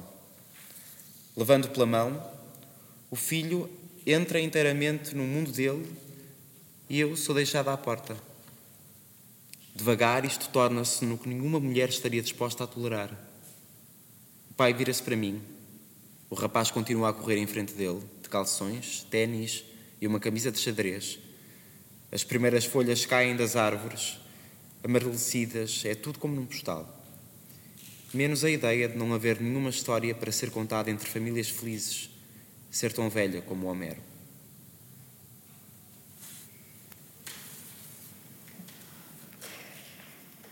António Gamoneda, para os dois Joões, Bosco e Moita. Ao fim de cinco copos de vinho, eu queria ser um poeta da contenção, daqueles que escrevem poemas de seis linhas com reviravoltas brutalmente inteligentes nos últimos quatro versos do enredo. Mas o que torpor alcoólico não resolve, há de o mundo esmurrar até que a voz te doa na garganta, até que te doa falar de certas pessoas, proferir certos nomes de certas pessoas, de alguns lugares até, que o que me dói seja a mais insignificante, mas mais nuclear partícula da galáxia do meu amor. E com a paz dos que são derrotados pelo cansaço, eu possa por um instante pousar a mão contra uma têmpora e dizer: Perdeu-se precisamente esta parte, esta parte do corpo onde não entra a presença de espírito. Mas o corpo é uma peça e um mapa e a corda de um instrumento que só pode ser estendida até um ponto máximo de pressão. E este general tem de marcar com os seus alfinetes que territórios são para ser conquistados, e o que desaparece agora nasce com o sol e derrama-se num voo a pique sobre a tarde. Plana ao alto, sem que lhe possa dar um título que me deixe acreditar que me posso escapar com qualquer coisa.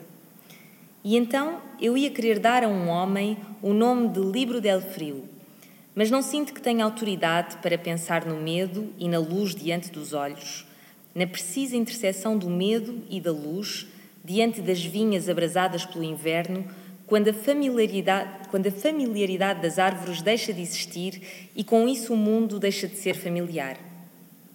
E há de haver em algumas destas casas, marcadas para o Ano Novo e para a Páscoa, alguém que, como eu, não possa amar nem a desaparição, nem a ideia de perda em abstrato, mas antes alguns objetos de uma dor digna de confiança. Os objetos de uma perda com rosto humano. As pequenas coisas que despontam todos os dias e trabalham para um ressurgimento na dicção desajeitada e sem ritmo da percussão de um, de um tambor que viaja através do ar eletrificado na longa noite de inverno, onde a flor do sono está ainda a arder e há uma mulher de ombros nus, escondida entre os lençóis, e inventários de pequenos arrependimentos, coligidos em velhas molduras em todas as moradas, na força de todas as imagens que continuam a viver para lá das muralhas. Oxford, 29 de dezembro de 2017. Agora, para terminar, vamos degladiar as duas. Eu leio um bocadinho do acordo e tu terminas uh, Vou ler este texto, uh, só mesmo para terminar, estamos para lá do, do nosso tempo, mas porque a Tatiana me falou dele uh, e, enfim, me disse que haveria até uma história a contar sobre ele, mas já não temos tempo para isso. Mas, de qualquer das formas, há uma graça em ler este texto hoje aqui. e, portanto, uh, e também é a dimensão contista da Tatiana. o acordo. São certos, não vou ler o texto na íntegra. Penso que estariam umas 200 pessoas no auditório. Era uma tarde de junho e adquiri o meu bilhete com dois meses de antecedência. O bilhete foi-me enviado por correio, tinha duas faixas azuis horizontais em cada extremidade, o símbolo da instituição que ia acolher o escritor, a data e hora do evento, a palavra leitura por baixo do nome do escritor, mas sem qualquer indicação do que seria a leitura exatamente. No auditório estava bastante calor, e quando chegámos estava praticamente lotado. O auditório claramente não estava equipado para lidar com o calor. Era o fim da tarde e só conseguimos arranjar um lugar numa das últimas filas. À última hora, tinha convidado uma amiga para vir comigo, ao que ela acedeu com boa vontade. Penso que houve nisto alguma generosidade, uma vez que a convidei para vir comigo apenas uma hora e meia antes do início do evento, do nada, e ela não tinha qualquer interesse particular no escritor, nem nunca havia lido qualquer livro dele, nem eu sequer. Tinha comprado os bilhetes para o meu companheiro, ele sim, um leitor ávido do escritor, mas tinha-o feito com os tais me dois meses de antecedência e ele estava demasiado cansado naquele dia para ir, preferindo ficar em casa. Eu e a minha amiga combinámos encontrar-nos à porta de uma das principais livrarias da cidade, essa mesma, na esquina da Corn Market com Broad Street, provavelmente o ponto de encontro mais conveniente de toda a cidade, onde toda e qualquer pessoa que passe mais tempo nesta cidade do que o de uma mera estadia turística acaba inevitavelmente por ver-se na situação de aí esperar por alguém, ou ser esperado. Namorados com ramos de flores, executivas de saias justas, Homens de negócios de gabardine e chapéu, espiando nervosamente o relógio, académicos de caderno moleskin debaixo do braço e canetas enfiadas no bolso da camisa, a trupe de esperadores varia consoante a hora do dia. Tenho de confessar que tinha visto, e até conhecido, vários escritores antes deste, e que, não conhecendo nada da obra, apenas a reputação, as minhas expectativas eram imprecisas, a minha curiosidade não muito elevada. É até possível que eu não tivesse qualquer curiosidade em particular. Uma caminhada de 30 minutos separava aquele ponto em Broad Street do local onde, sensivelmente daí a 45 minutos, o escritor daria início à sua leitura. Eu gostaria de chamar a atenção para o facto de que todo o conceito de encontrar um escritor que se preparava para ler, para mais ler o que eu inferi seriam excertos da sua última obra, era para mim objeto de algo incômodo, para não dizer mesmo de suspeita intelectual. De alguma forma, o conceito parecia-me invasivo. Que tipo de pessoa pode apreciar o espetáculo vagamente atroz de um escritor a ler? Muito poucas pessoas, foi o que eu pensei. O texto que é nosso torna-se imediatamente dele. Toda a intuação, todas as mais leves inflexões tornam-se para sempre as dele, que não são as nossas e já nunca mais vão poder ser as nossas. É mais ou menos uma coisa na ordem de encontrar um médico hipocondríaco. É uma coisa que, se existe, ninguém quer saber, muito menos ver. Portanto, disto se pode inferir que o tipo de curiosidade que atrai certas pessoas para assistir à pornografia não é indiferente ao estado de espírito que me levou a ir assistir àquele evento o que também não é bem verdade. Talvez uma mistura entre uma curiosidade antropológica e a possibilidade de caminhar 30 minutos ao sol, na companhia de alguém que me era caro, tenha sido o que definitivamente me decidiu a assistir àquele evento. Há uma alegria pura e simples em caminhar com um propósito quando se está de bom humor, faz bom tempo e temos boa companhia. E, quanto mais o tempo passa, mais penso que esta é uma atividade muito subestimada que devia ser muito mais valorizada do que é. Eu vou só ler um poema, não vou ler dois, porque eu acho que é abuso de confiança. uh, peço desculpa, vou lê-lo em inglês, porque eu não tenho. Não há, não há uma tradução portuguesa deste poema, é uma tradução de um poema de um poeta grego que se chama uh, Yorgos Seferis, uh, que está um pouco traduzido para português, mas não este poema. Uh, e, e, depois não quero dizer mais nada, queria só agradecer terem vindo. Uh, e a piada com assistir, assistir à visão de, de mim a ler este poema é que eu normalmente não consigo ler este poema. Eu acho que boa parte das pessoas.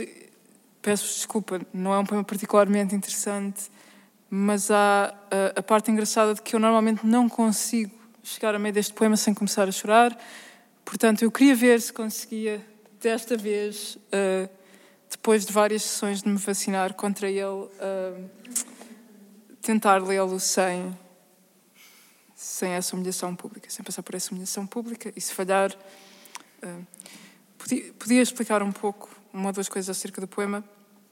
Ele foi escrito pelo Seferis, que é, é um dos prémios nobres da literatura grego. Uh, era um diplomata de carreira e é alguém que viveu numa situação bastante peculiar. Ele perdeu, perdeu a primeira casa dele numa troca de populações que houve entre a Turquia e a, e a Grécia em 1922 e a cidade onde ele vinha foi completamente destruída, uh, Esmirna. Uh, e ele ficou para sempre com o fantasma. Ele é alguém que viveu uma vida próspera e interessante, apesar de ter vivido durante a Segunda Guerra. Mas ele ficou para sempre com o fantasma da perda desta casa. E este poema é um pouco sobre essas coisas que se perderam. Uh, e é um poema que ele escreveu em 36, quando se torna um poeta a sério, quando já tinha escrito o primeiro livro importante dele. Parece que ele arruma aqui qualquer coisa. Então, uh, A Word for Summer. We have returned again to autumn. Summer, like a notebook that has tired us with writing remains full of erasures, abstract scribblings on the margins and question marks. We have returned to the season of eyes that gazed in the mirror beneath the electric light. Lips compressed, and the people, strangers, to rooms, to roads, under the pepper trees, while the headlights of motor, car- of motor cars kill thousands of pallid masks. We have returned. We always set out to return. to solitude, a handful of earth in our empty palms. And yet, I have once loved Singros Avenue, Singros Avenue, the double rocking of the wide road that would leave us miraculously by the sea, the everlasting sea, to be cleansed of our sins. I have loved a few unknown persons, suddenly met at the day's ending, talking to themselves like captains of sunken armadas, a sign that the world is wide. And, uh, and yet, I have loved these very roads, these columns, no matter if I was born on the other shore, near rushes and reeds, islands where there were wells in the sand that a rower might quench his thirst, no matter if I was born by the sea, which I wind and unwind, and unwind in my fingers. When I am tired, I no longer know where I was born. There still remains the yellow, distillate summer, and your hands touching Medusae on the water, your eyes suddenly unveiled, the first eyes of the world and, ca- and caverns of the sea, bare feet on the red earth. There still remains the blonde and, marble, marble youth, summer a little salt dried up in the hollow of a rock, a few red pine needles after the rain, uh, scattered about, scattered about like tattered fishing nets. I do not understand these faces. I do not understand understand them.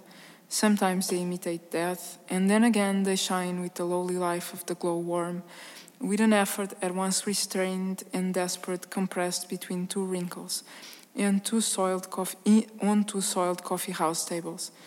They kill one another, they decrease, they stick like postage, postage stamps to the window panes, faces of the other tribe. We walked together, we shared bread and sleep. We tasted the same bitterness of parting. We built our houses with whatever stones we had. We took to the, to the ships, we left our native land. We returned, we found our women waiting for us but they recognize us, they recognized us with difficulty. No one knows us. And our comrades put on the statues, put on the bare and empty chairs of autumn, and our comrades slew their own faces. I do not understand them. There still remains the yellow, distillate summer, waves of sand receding as far as the last circle, a rhythm of drums, pitiless and endless, bloodshot eyes sinking in the sun hands with the manner of birds cutting the sky, saluting the ranks of the dead that stand at attention, lost to a degree I cannot control and which commands me. Your hands touching the free wave.